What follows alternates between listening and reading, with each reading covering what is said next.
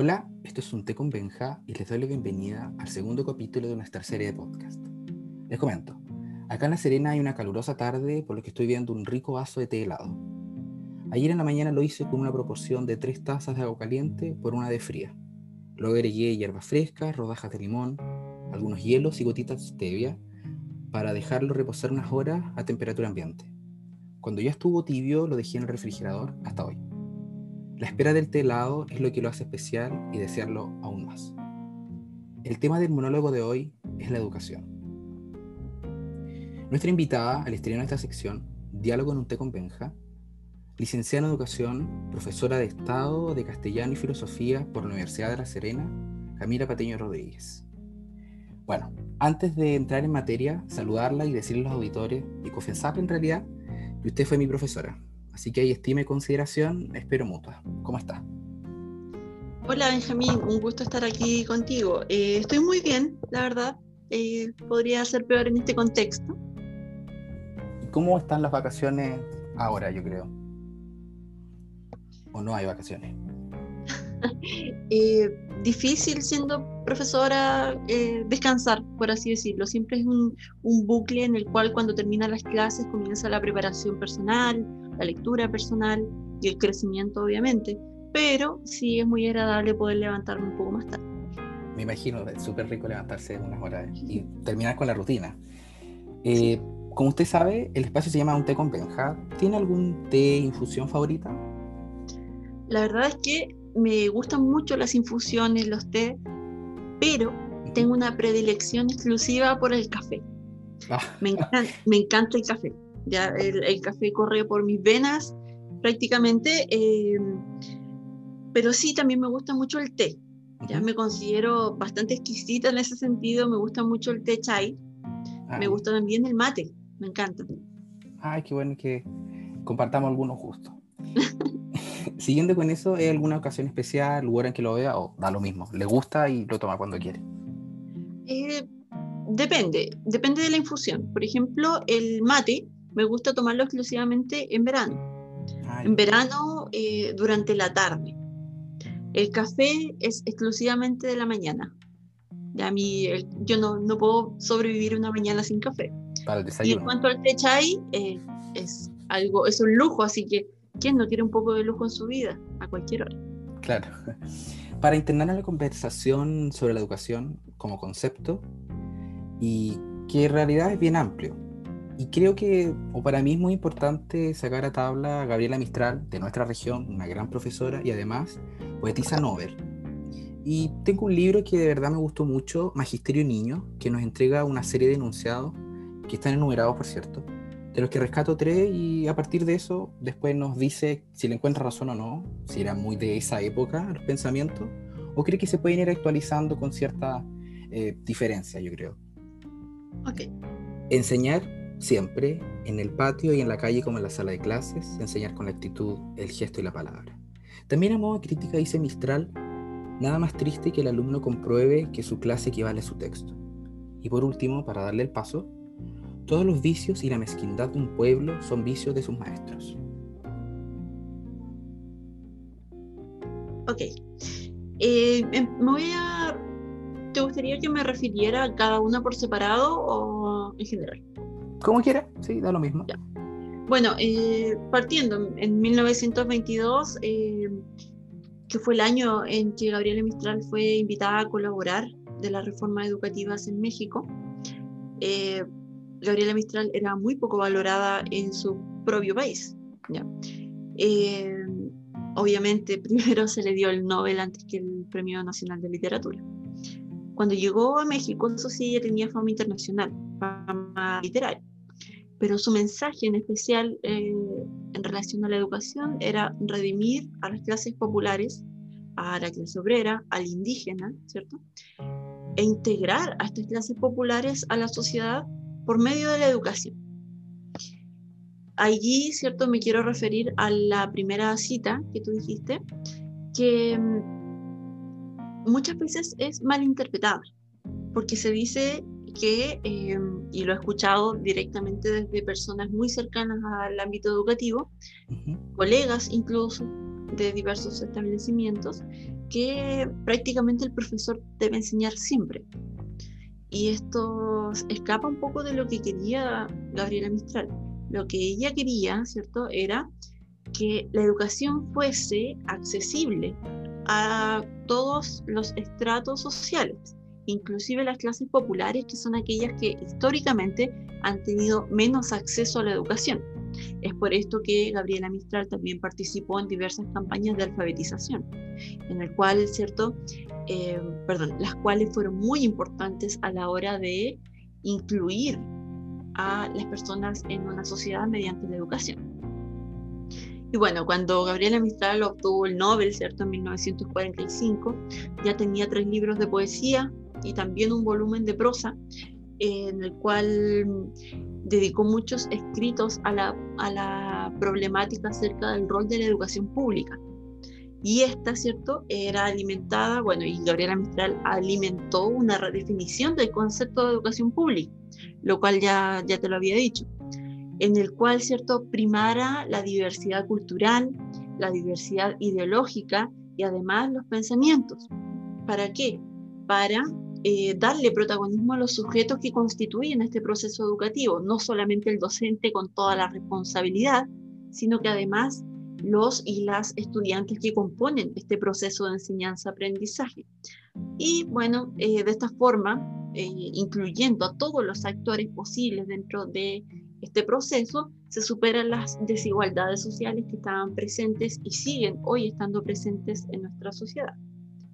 Y en cuanto a la última cita, la verdad es que es muy fácil de sacar de contexto. Y muchas veces se nos da a nosotros los docentes esta responsabilidad casi exclusiva de educar a la sociedad en todo ámbito. Y aquí va un poquito de experiencia personal. Eh, cuando, mm, bueno, en el día a día, al educar y sobre todo en clases presenciales, a nosotros se nos eh, exige una serie de cosas que no tienen que ver mucho con nuestra labor. Yo he tenido que enseñar a estudiantes a no mentir, por ejemplo, cuando eso no es exclusivamente labor del docente. Muchas veces cuando un niño o niña miente, tiene que ver con los valores que fueron enseñados desde su casa o aquellos a los cuales está expuesto a lo largo de toda su vida. Claro, los primeros, los agentes de la educación son los padres hay una cosa que es enseñar, educar eh, y formar a una persona. son tres cosas que hay que también empezar a diferenciar y dejar de decir que los profesores, por ejemplo, son los cuidadores de los estudiantes, que son prácticamente como si el colegio fuera una guardería de primero a cuarto medio, que eso no es así y hay que dejarle darle esa connotación que siempre ha tenido la, la enseñanza y la pedagogía. Exacto. Y lo otro que quiero decirle, no sé si le parece curioso también a usted, que Gabriela Mistral nunca, casi nunca, he leído varios lo que ha dicho ella, haya hablado de educación como concepto concreto, más sí mucho de enseñanza. ¿Usted qué le debe eso? Em,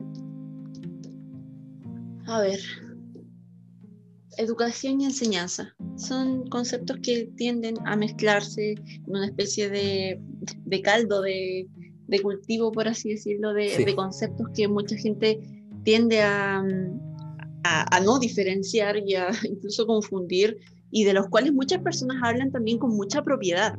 ¿ya? Eh, obviamente, todo el mundo cree ser experto en educación porque alguna vez fue a un colegio y en realidad no es así. Quienes no han estado en la vereda, ¿cierto? en la otra vereda, eh, hay cosas que no, que no saben, que no, no pueden manejar. Por supuesto. O sea, muchas personas que critican a los docentes como si fuesen doctores en educación. Y lo digo con todas sus letras. Me pasó mucho este año. Lógico. Sí, claro. Y ahora cambiando de época y también un poquito el tema. La educación a distancia o enseñanza a distancia eh, sé que ha supuesto varias problemáticas, por ejemplo, el agobio académico con guías, trabajo, informes, presentaciones, pruebas en diferentes formatos, mucho de ello eterno, un currículum prioritario sin pies ni cabeza, docentes estresados y sobreexigidos, alumnos desalentados y desafectados de sus clases. Igualmente la salud mental ha jugado un rol protagónico de lado y lado. las consultas tanto psiquiátricas y psicológicas han aumentado sostenidamente por el agobio, tanto laboral como académico.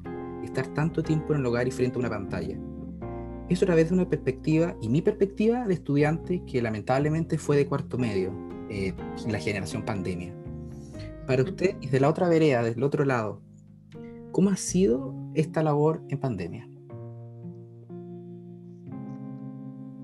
Ha sido difícil. No, no voy a mentir diciendo que ha sido mágico porque estoy en mi casa.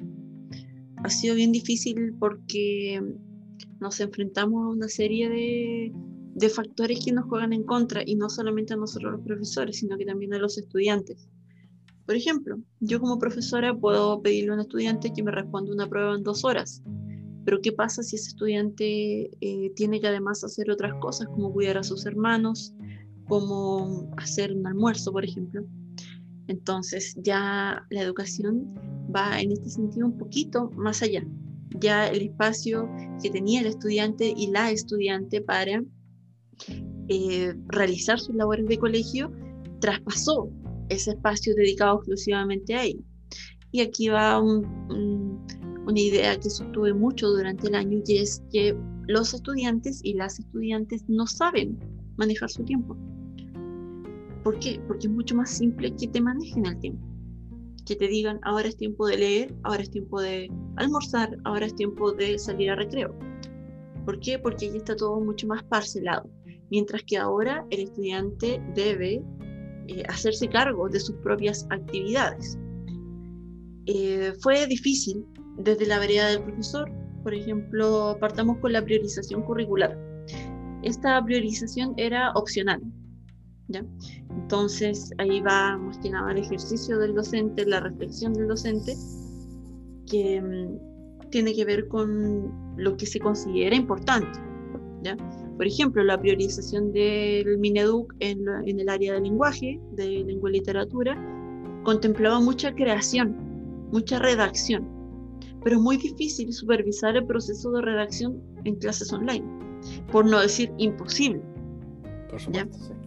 Entonces, eh, una vez más, voy a, y lo voy a decir con todas sus letras, se deja ver la falta de conocimiento de la realidad de los estudiantes, de las estudiantes, de la comunidad educativa en general, por las personas que eh, crean estos documentos. Y eso también sobre la falta de tiempo, ¿no cree que también puede ser 50 y 50? O sea, también una responsabilidad de los organizadores junto a los docentes, los colegios y de los alumnos, porque los alumnos como manada siguen los timbres y los profesores instauran, y los colegios más que nada, esos timbres. ¿No cree que también hay un, choque tanto de la, como de las instituciones educativas como los alumnos finalmente? O sea, sí, cuesta mucho como estudiante eh, y lo digo con conocimiento de causa. Mi tengo dos hermanas, una de las cuales estudia en la universidad, la otra en, colegio, primero medio. Y es difícil diferenciar los tiempos que ellos eh, puedan diferenciar el tiempo de estudiar, el tiempo de ir a tomarse un tecito, el tiempo de descanso. Entonces, eh, nosotros no tener como comunidad educativa y como actores, eh, profesores, ¿cierto? Docentes, eh, nos cuesta mucho manejar los tiempos de los estudiantes, porque ya escapa lo que nosotros podemos hacer a través de la pantalla. Pero sí, en nuestras clases nosotros hacemos todo lo posible para que estos tiempos se respeten, para eh, hacer que estén presentes, por así decirlo, en ese espacio y no se vayan hacia otras actividades, lo cual era muy difícil con las cámaras apagadas, obviamente. Claro. Pero se hace lo que se puede, o sea, nuestra labor siempre es adaptativa. Nosotros eh, siempre debemos estar un paso adelante y movernos junto con los tiempos. ¿ya? Por lo tanto, no podíamos esperar que ustedes simplemente dijeran, ya, eh, ahora voy a estudiar, ahora voy a dormir. No, hay que, hay que trabajar esos temas. Pongo en tabla ahora un tema que puede relacionarse o no, usted puede relacionarlo o no, eh, la libertad de enseñanza. Teóricamente, ¿qué es? Y en la práctica, y usted como profesora activa, ¿cómo la aplica en el aula real, eh, los años anteriores, y en la virtual? Ya. La libertad de enseñanza, yo tiendo a pensarla más que eh, la libertad de decidir lo que se enseña, yo lo veo como decidir la forma en la cual tú enseñas el currículum, porque nosotros nos regimos por un currículum que no es un manual. ¿Ya? Esto es una pauta, eh, la cual puede seguirse desde ahí hacia arriba. O sea, nosotros podemos decidir incluir nuevos conceptos, incluir conceptos diferentes, algo más contemporáneo, ¿cierto? Algo que escape a lo, de la, a lo, a lo enseñado tradicionalmente. Ahora, ¿a qué va este tema de la libertad de enseñanza? Yo digo que va dirigido hacia la forma en la cual nosotros enseñamos lo que debemos y creemos que es necesario enseñar. El mundo sería muy distinto si todos los docentes enseñaran lo que ellos creen que los niños deberían saber. Eh, hoy en día la educación está más eh, enfocada en habilidades que en contenidos. Por lo tanto, va en la forma, este tema va en, este concepto va más dirigido hacia la forma en la cual se enseña, se educa, ¿cierto? Y se traspasan, se manejan esas habilidades. Por ejemplo, en mi práctica personal, yo hay veces en las cuales sí he sido autoritaria, pero nunca arbitraria. Eh, por ejemplo, eh, se entiende que yo soy la docente y yo debo mediar. Yo creo que ese es mi rol, ser una mediadora entre el estudiante y el currículum y las habilidades. Y de esta forma yo creo que los estudiantes aprenden mejor. Hay otros profesores que, ¿cierto? Eh, les gusta más la clase expositiva, siendo 90% expositiva y 10% participativa, mientras que a mí me gusta que sea más participativa. Tomando en cuenta lo que dijo de autoritaria y arbitraria, ¿cómo evitar la conocida falacia ad baculum que se puede formar en un salón de clase? Básicamente, eh, no ejercer la autoridad de manera arbitraria, dando, dando razones, fundamentando el por qué yo hago y te pido hacer lo que quiero que tú hagas. O sea, si yo necesito que tú escribas un texto, no te puedo decir, eh, debes escribir un texto porque es lo que tienes que hacer porque tú eres estudiante y soy la profesora. ¿ya? Eso ya, ya pasó. Ahora se fundamenta. Ahora, bueno, debería haber pasado. Eh, ahora se fundamenta. Yo quiero que tú escribas este texto porque te va a ayudar a conseguir X y X y X habilidad que te va a servir en un futuro para hacer tal y tal cosa. Entonces, y eso es lo que yo voy y lo que me gusta de la educación, que es darle un sentido. ¿Por qué yo estoy? ¿Para qué? ¿Para qué estoy? ¿Para qué estoy aprendiendo lo que estoy aprendiendo? Entonces, eh, más que ser una figura de autoridad arbitraria, quiero que me vean como una mediadora. Obviamente, si me ven como una igual, porque todos somos iguales, ¿cierto? Sí. Pero si no hay una especie de, de, concepción de que yo soy la profesora y tú eres el estudiante, eh, pueden pasar muchas cosas cosas a las cuales mm, muchos docentes no estamos dispuestos a, soportar, por así decirlo, como las faltas de respeto. Por supuesto. Y siguiendo en la línea de experticia suya, en las salas de clase, con retroalimentación inmediata, las letras, o sea, la lengua, la literatura, la filosofía, etc. ¿Cómo se pueden incorporar y se están incorporando ahora en los diferentes procesos educativos relacionados a los alumnos, más allá de lecturas complementarias y textos en los libros de clases? Eh, bueno, yo soy docente del área a la cual tú mencionas, a pesar de que actualmente no, no hago clases de filosofía. Eh, sí, estoy dedicada a lo que es la literatura y la lingüística en general. ¿Cómo se utiliza esto? Eh, ¿Cómo? ¿Cuál es el rol de cierto de las letras en lo que es el proceso educativo? de partida, nosotros eh, nacimos con lo que se llama la habilidad innata del lenguaje, descrita por Noam Chomsky, em, el cual indica que nosotros como seres humanos tenemos la necesidad de comunicarnos y tenemos la capacidad innata de comunicarnos, ¿ya? mediante el lenguaje ya sea verbal, no verbal, paraverbal, etc. ¿Cómo nosotros aplicamos estos conceptos diariamente? en el momento en que yo me paro frente a una clase, si hablamos de clases presenciales, ¿cierto? Eh, la forma en la cual yo me paro frente a una clase dice mucho acerca de cómo es mi forma de enseñar. Ahora, si vamos a lo que es eh, lo que son las letras, lo que es la filosofía o la literatura de manera conceptual, ahí es un poco más complejo. Los estudiantes y las estudiantes tienden a sentirse un poco eh, inconexos con estos conceptos. ¿ya? ¿Por qué? Porque no siempre son enseñados como algo aplicable en la vida, sino que muchas veces son conceptos que tienen que saber para tener X nota en una prueba. ¿ya? Entonces, cuando tú le enseñas a un estudiante o logras que un estudiante, más allá de la lectura complementaria o de la lectura de clase, ¿cierto?, se interese por lo que es la literatura y tome lo que sea, un folleto, un, pasquín X, ¿cierto?, de, del periodismo chileno, eh, lo que sea, incluso un post de Instagram, una historia, y le agrade la lectura, ¿cierto? Ahí nosotros ya creemos que hay un logro. Entonces, eh, la educación va más allá de lo que uno pasa en la clase, del autor o la autora que tú tomas para tu clase. ¿Cómo puedes tú abarcar, perdón, cómo puedes tú aplicar esos conceptos a la vida? Muchas veces los estudiantes y las estudiantes tienen problemas, tienen dudas existenciales, tienen dudas acerca de, de su vida, muchas de esas dudas pueden resolverse mediante eh, la filosofía, mediante el estudio de la literatura o simplemente leyendo. Claro, leer es lo más eh, fácil después de aprenderlo. Claro. Bueno, profesora, yo creo que estamos empezando a concluir. Ahora, diga lo que quiera respecto al podcast, qué le pareció. Obviamente acerca de la educación, su profesor. En verdad, lo que estime conveniente, mejor.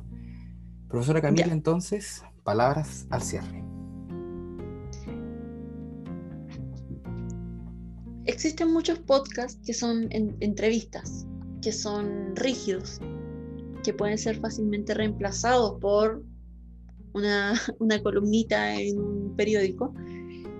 ¿Y qué es lo que me agrada de tu podcast? Que es un espacio de conversación que nos da la instancia de conversar acerca de temas que muchas veces encontramos tediosos, como es la educación. La educación debe ser accesible a todos. Eh, ya tenemos el ejemplo de Gabriela Mistral, adelantada a su tiempo, que hasta el día de hoy sigue vigente en algunos conceptos, que mm, nos decía, eh, la educación debe ser accesible para todos, para todas, de cualquier forma. Entonces, tener un medio digital en el cual poder eh, expandir nuestro concepto de educación es muy útil el día de hoy.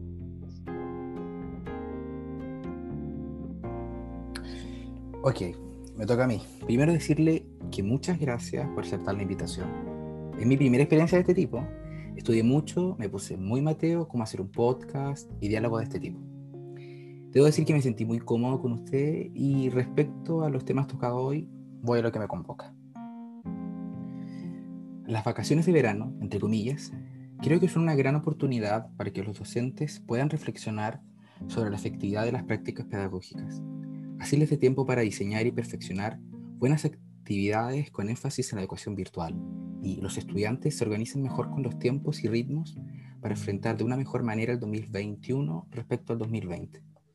Esta pausa académica es sobre todo necesaria desde un punto de vista de adaptación pedagógica y educacional de las instituciones Además, claro está, la salud mental y su cuidado de todos los agentes involucrados.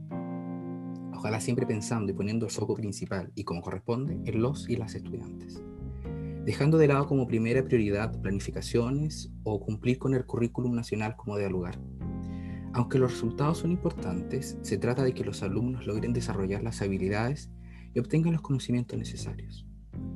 El tema está en cuáles son esos. Sin duda, la excepcional circunstancia que estamos viviendo producto del coronavirus requiere esfuerzos importantes y también ir adaptándose en la medida que se va desarrollando la crisis, y más ahora que vemos la luz al final del túnel con las vacunas. Lo clave es tener perspectiva en las decisiones para el bienestar de los estudiantes y de sus familias, más también de los profesores y los colegios. Se descubrió a lo largo del año 2020 que con esto se privilegia pasar materia a tener aprendizajes significativos y lo nocivo que es que los estudiantes no tengan clases. En fin, el cuarentenar y no vacacionar será difícil para todos, pero saber una estupenda oportunidad de reflexionar para considerar que la educación de niños, niñas y adolescentes y jóvenes Es de vital importancia, aunque cada época y circunstancia ha traído algo nuevo a esta histórica tarea, porque el progreso solo por progresar no puede continuar. Hay que preservar lo preservable, perfeccionar lo que se debe perfeccionar y eliminar las prácticas que debían prohibirse. Bueno, profesora Camila, muchas gracias. Me despido de usted y de los auditores. Ojalá les haya gustado y parecido interesante. Nos despedimos junto a Camila, yo esperando quizá un hasta pronto. Esto fue Diálogo en UT con Benja, el podcast.